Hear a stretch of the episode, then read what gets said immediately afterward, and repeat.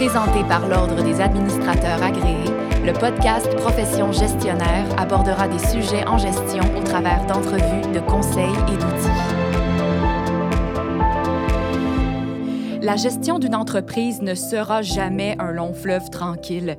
En fait, dans leur quotidien, les entreprises font souvent face à un lot de défis qui peuvent ralentir la poursuite des activités et ultimement être un frein face aux opportunités de croissance, et ce particulièrement s'il y a peu ou pas de planification. La planification stratégique, peu importe la taille de l'entreprise, est une activité qui est essentielle pour assurer une viabilité à long terme.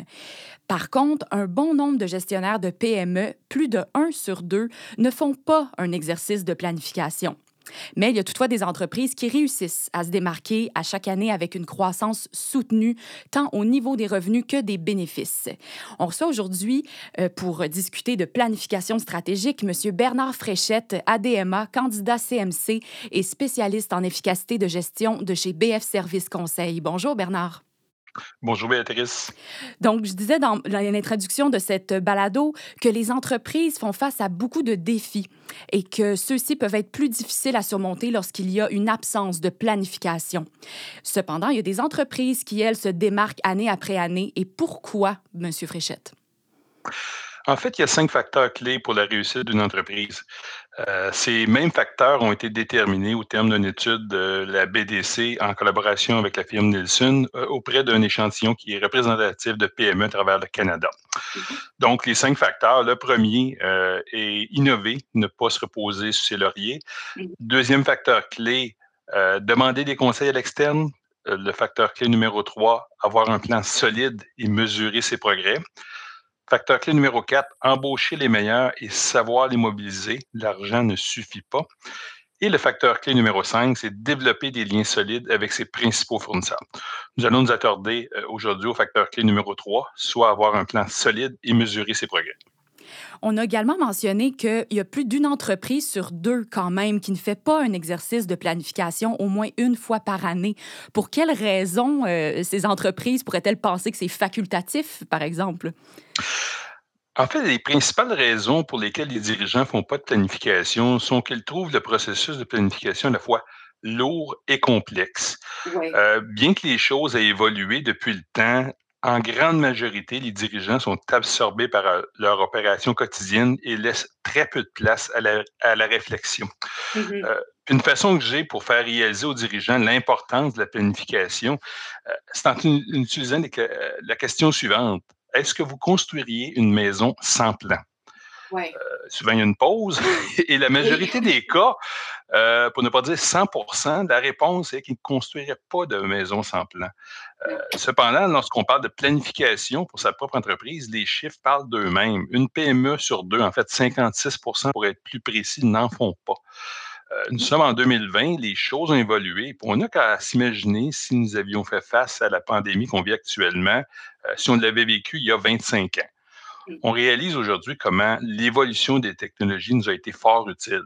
Ben, pour la planification, c'est la même chose. Il existe des outils euh, maintenant qui sont disponibles qui permettent de déboulonner euh, les fameux euh, mythes pardon, de la complexité et de la lourdeur. il existe un outil qui est disponible depuis plusieurs années, qui est issu du travail d'Alexander Osterwalder, Yves Pignard, puis 470 co-créateurs qui s'intitule Business Model Generation ou encore Business Model Canva ou Canva de modèle d'affaires, peu importe où on se place. Puis il s'agit d'un outil qui est simple à comprendre, facile à utiliser et très visuel qui permet de créer, livrer de la valeur à ses clients et de capturer de la valeur également. Puis est-ce que ce serait possible de faire une description de, de cet outil-là, le Business Model Canva? Oui, certainement. En fait, euh, il s'agit d'un outil qui existe depuis plus de 10 ans, comme je mentionnais précédemment, puis il est très visuel et facile d'utilisation.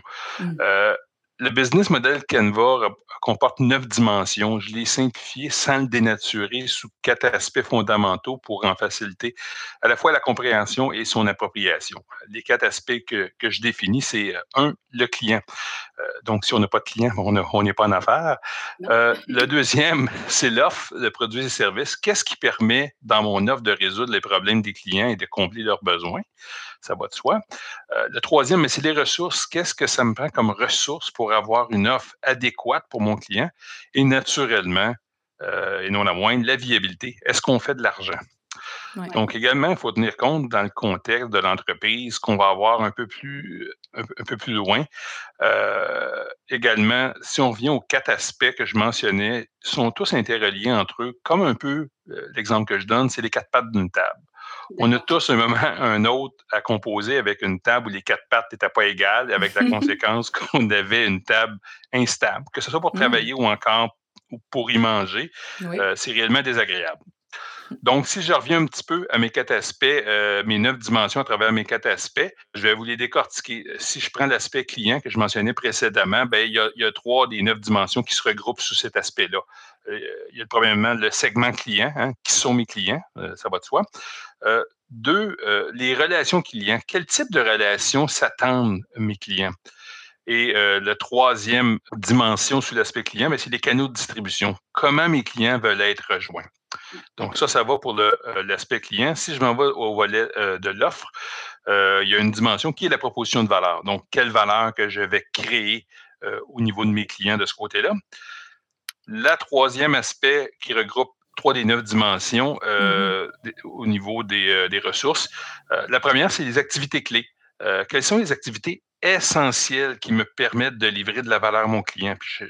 J'insiste sur le mot essentiel. Deuxième, ressources clés. Quelles sont les ressources qui sont indispensables que l'entreprise a besoin pour livrer de la valeur? Et la troisième euh, dimension sur l'aspect ressources, c'est les partenaires clés. Quels sont les partenaires qui sont importants que l'entreprise a besoin? Et j'arrive au quatrième aspect, et non le moindre, la viabilité. Euh, est-ce qu'on fait de l'argent? Euh, naturellement, il y a nos sources de revenus. Quelles sont les formes de revenus qu'on génère? Mais également, euh, toute notre structure de coûts. Quels sont les coûts les plus importants? J'aime bien cette image de la table, c'est très intéressant. je reviens un petit peu plus tôt à ce que vous avez dit, Monsieur Fréchette, euh, qu'il faut tenir euh, compte du contexte de l'entreprise. Donc, si on devait intégrer ce modèle d'affaires-là dans son contexte de l'entreprise, quels seraient les éléments à considérer? En fait, il y, en, a sept plus précisément à considérer euh, mm-hmm. pour assurer la viabilité du modèle d'affaires. Parce que le modèle en soi, c'est une chose, mais il faut définitivement le mettre dans son contexte le, premier élément est la tendance, euh, les tendances démographiques. Il faut considérer les lois et règlements. Le troisième est l'économie et l'environnement. Le quatrième, la compétition. Le cinquième, la technologie. Le sixième, euh, les nouvelles tendances clients. Et septième, l'incertitude.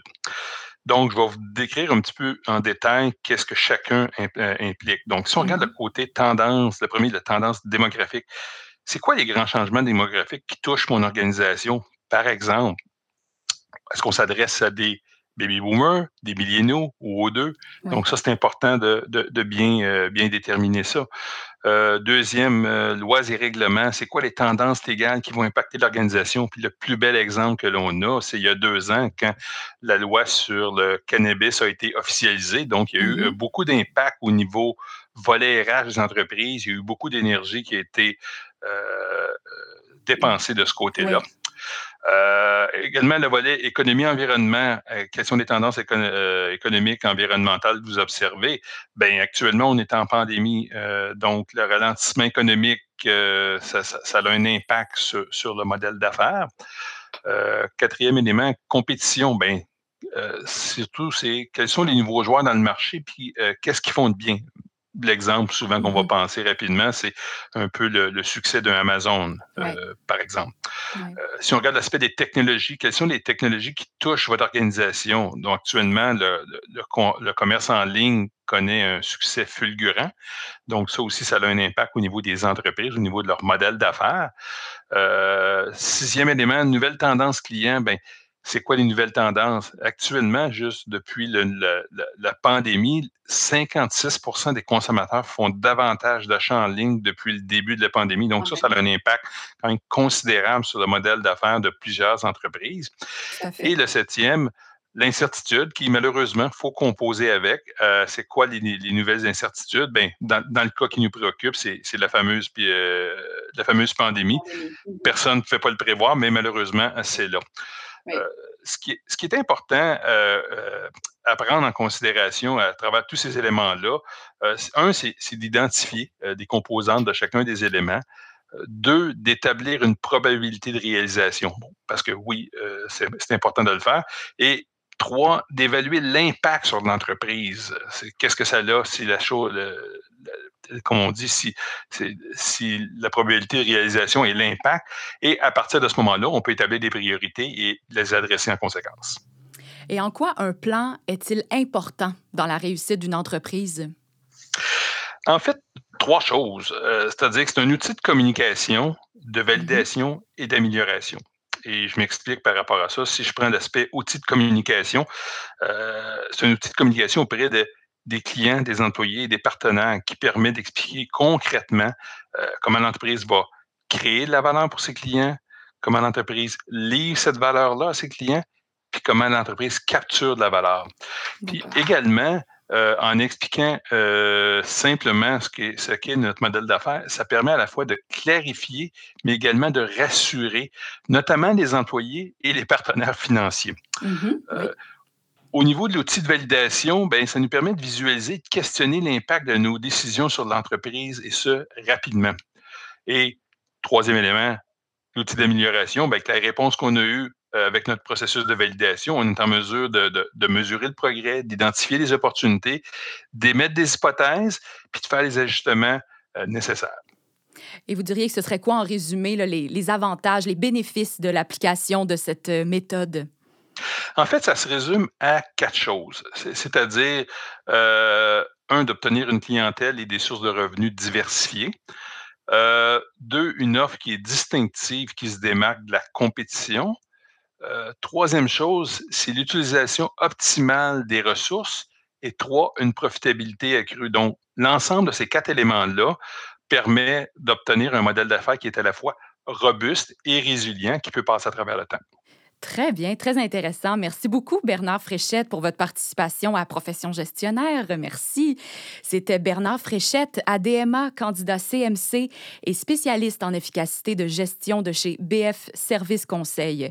Si vous voulez partager sur le sujet de la planification stratégique, n'hésitez pas à, ajouter hashtag Profession gestionnaire. Merci à tous les auditeurs et à toutes les auditrices. À la prochaine. Merci beaucoup, Bernard. Merci.